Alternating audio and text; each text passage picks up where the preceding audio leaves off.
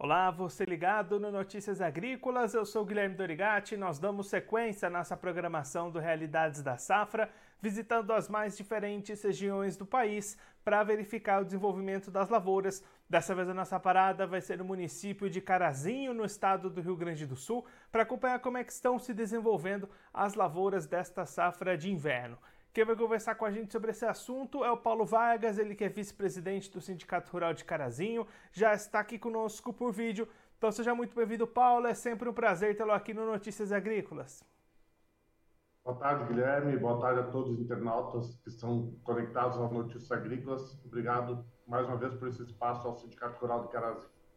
Paulo, da última vez que a gente conversou foi lá no comecinho de julho, o plantio estava na reta final, você já destacava né, um aumento grande na área cultivada de trigo para esse ano.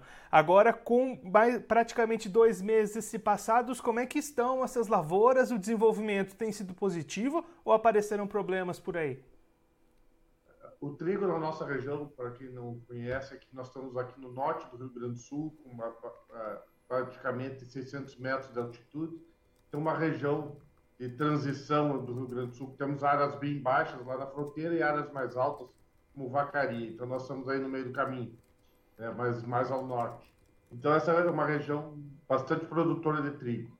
É, tivemos um, esse aumento de área de trigo, sim, mas tivemos alguns problemas né, que estão é, se levando aí à frente com os controles técnicos que têm que ser realizados.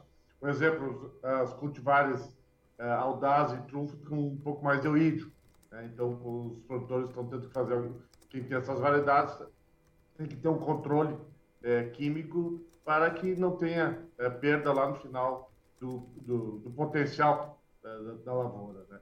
E temos várias coisas. Já estamos agora na fase de início de espigamento, né? planta já bastante alta, já em 10 dias devemos ter o máximo de espigamento é, de, de, toda a safra dessa nossa região de Carazinho. É, problemas tivemos também de mosaico, plantios é, mais áreas mais úmidas, áreas mais frias, né? E é um ano diferente. O que, que aconteceu? Julho foi muito quente. Né? Basicamente, aí, em média, 4 graus a mais do que a média normal, a gente fala assim. Né? O que, que acontece com isso? Isso favorece pulgão, favorece também é, a antecipação do ciclo. Muitas variedades estavam é, planejadas, programadas, conforme data de plantio, lá para 20 de setembro, para começar a espigar, e já estão espigando. Então, houve um, um aceleração do ciclo da cultura. Isso é, é preocupante se houver alguma perspectiva ainda de frio que o frio não pode, nós não podemos ter geada durante o espigamento, que é onde a planta fica muito sensível. E Paulo, olhando ali para as previsões, para os mapas, tá tudo tranquilo aí para frente ou tem perspectiva de aparecer esse frio que não pode nesse momento? As nossas previsões aí são de curto prazo. Nós, o Brasil não tem, eh, nós não temos previsão de mais longo prazo confiáveis, né? Temos previsões, cada um está dizendo uma coisa, é, mas no Rio Grande do Sul, a nossa região, é, sempre acontece geadas em setembro. Então, esperamos que esse ano não venha, mas é, a, gente, a gente já programa as, as cultivares para que elas espiguem então lá depois de 20 de setembro, que é uma data mais segura. Então, esse ano temos um ficar alertas aí, não temos o que fazer, né? Se houver uma geada, não tem o que fazer, e aí, aí teremos perdas. Mas enquanto isso, é, o produtor está com uma boa sanidade, boa, uh, assim, um bom potencial. Tivemos também problema de percevejo, ali quando estava em perfilamento e elongação, né, produtor que teve que controlar, então já, isso já passou, já é uma fase que já foi ultrapassada. E estamos agora aí aguardando fazer os tratamentos químicos para doenças de folha, que espiga, que é o que tem que se controlar com o seu, que o produtor procure o seu técnico responsável, que conhece cultura, né, para que não jogue dinheiro fora, como a gente fala, e mas que faça o serviço correto, na hora certa. E Paulo, olhando para o lado do mercado, como é que estão os preços, a perspectiva de rentabilidade nesse ano? O cenário do lado da comercialização está positivo? Como é que está por aí? Houveram alguns negócios mais precoces, mas como a, o trigo da nossa região é muito estável a produtividade, é, tem anos muito bons. O ano passado foi top de produtividade, top de preço. Né? Esse é um ano que hoje está trabalhando é, 95 reais dentro de cooperativa, né? dentro de cerealistas. É, o custo que está, basicamente, o produtor tiver uma boa, renta, uma boa produtividade nas suas lavouras, ele vai ter uma boa, uma boa rentabilidade. Mas isso tudo depende até a colheita, porque outra coisa que acontece né, muito aqui é o trigo está pronto, muito bonito, e dá uma chuva bem na época da colheita, quando o grão já está pronto. Aí, aí derruba a qualidade e o preço também cai bastante. Então, tudo isso vai ainda até lá final de outubro, início de novembro. A cultura do trigo depende do clima até lá. Né? Não é só esse de, terminou aqui já vai, vai se aprontar. Então, depende ainda até lá no, no final de outubro início de novembro. Paulo, você comentou né, que vai ser preciso ter uma boa produtividade. Que patamar costuma ser positivo aí para a região em termos de produtividade?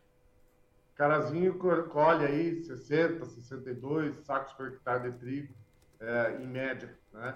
Tem produtores aí que chegam a 75, tem produtores que vêm para 50. Depende do nível tecnológico, da, como é que ele vem é, com a sua, o seu solo, se vem bem cuidado, se vem bem está bem é, aplicado os fertilizantes da forma correta, né? O pessoal vem, estamos vindo de uma seca que sobrou muito adubo no solo, porque as plantas não retiraram, por, não houve exportação, né, pelos grãos. Então sobrou um pouco de adubo do verão, né? E o produtor agora acrescentou a necessidade para a cultura de inverno. Isso vai acontecer, inclusive, para a próxima safra de verão. Paulo, muito obrigado pela sua participação, por ajudar a gente a entender melhor esse cenário para as lavouras de trigo aí na região. Se você quiser deixar mais algum recado, algum destaque final para quem está acompanhando a gente, pode ficar à vontade.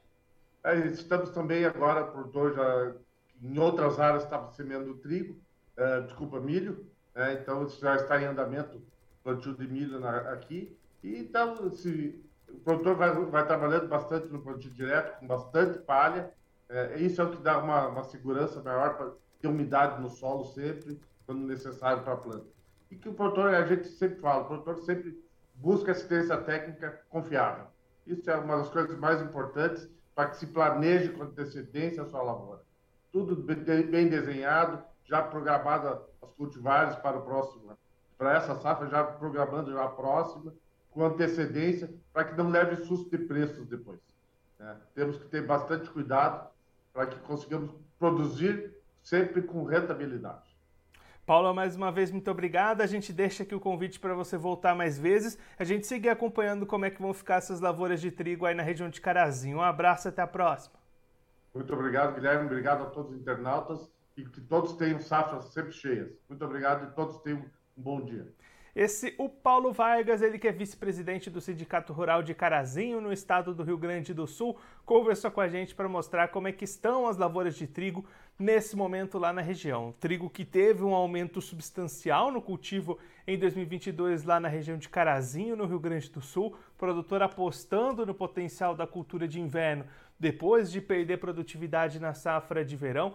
E aí o Paulo destacando alguns problemas enfrentados pelos produtores nesse momento mas todos os problemas que o produtor consegue fazer o combate. Então, algumas cultivares mais suscetíveis ao oídio, problemas com pulgões, com fungos, aí o produtor precisando entrar na lavoura, fazer as suas aplicações, sempre com o auxílio dos técnicos para evitar gastar dinheiro a mais, gastar dinheiro a menos, fazer aquelas aplicações realmente onde e como, e como são necessárias para manutenção de uma boa perspectiva. O Paulo destacando que a média de produtividade lá da região costuma ficar entre 60 e 62 sacas por hectare, e esse patamar de produtividade, no atual patamar de preços ao redor dos 90 reais a saca, pode garantir rentabilidade para o produtor nessa safra, mas para isso é preciso manter a produtividade em alta. Outro ponto que preocupa os produtores é que depois de um mês de julho bastante seco, o ciclo da cultura acabou encurtando, então, lavouras que eram para entrar em espigamento por volta do dia 20 de setembro já estão nessa fase, que é a mais suscetível a geadas, ao frio. Então, a partir de agora, produtor lá de Carazinho, no Rio Grande do Sul, apreensivo, acompanhando o desenvolvimento do clima dia após dia e torcendo para evitar geadas em setembro. O Paulo até comentando que costuma gear lá na região durante o mês de setembro, até por isso esse planejamento para o espegamento após o dia 20, mas com esse encurtar do ciclo, o produtor vai precisar ficar bastante atento e torcer para evitar geadas, evitar muito frio que possa retirar a produtividade do trigo lá de Carazinho, no Rio Grande do Sul. Claro que a gente vai seguir acompanhando bastante de perto todo esse restante de desenvolvimento das lavouras lá na região. Eu vou ficando por aqui, mas você se inscreva no canal do Notícias Agrícolas no YouTube, acompanhe os nossos vídeos, as nossas entrevistas, deixe o seu like, mande a sua pergunta, o seu comentário, interaja conosco e com a nossa programação. Eu vou ficando por aqui, mas a nossa programação volta daqui a pouquinho. Notícias Agrícolas, 25 anos ao lado do produtor rural. Participe das nossas mídias sociais no Facebook Notícias Agrícolas, no Instagram arroba Notícias Agrícolas e em nosso Twitter arroba Noteagri. E para assistir todos os vídeos, se inscreva no YouTube, na Twitch, no Notícias Agrícolas Oficial.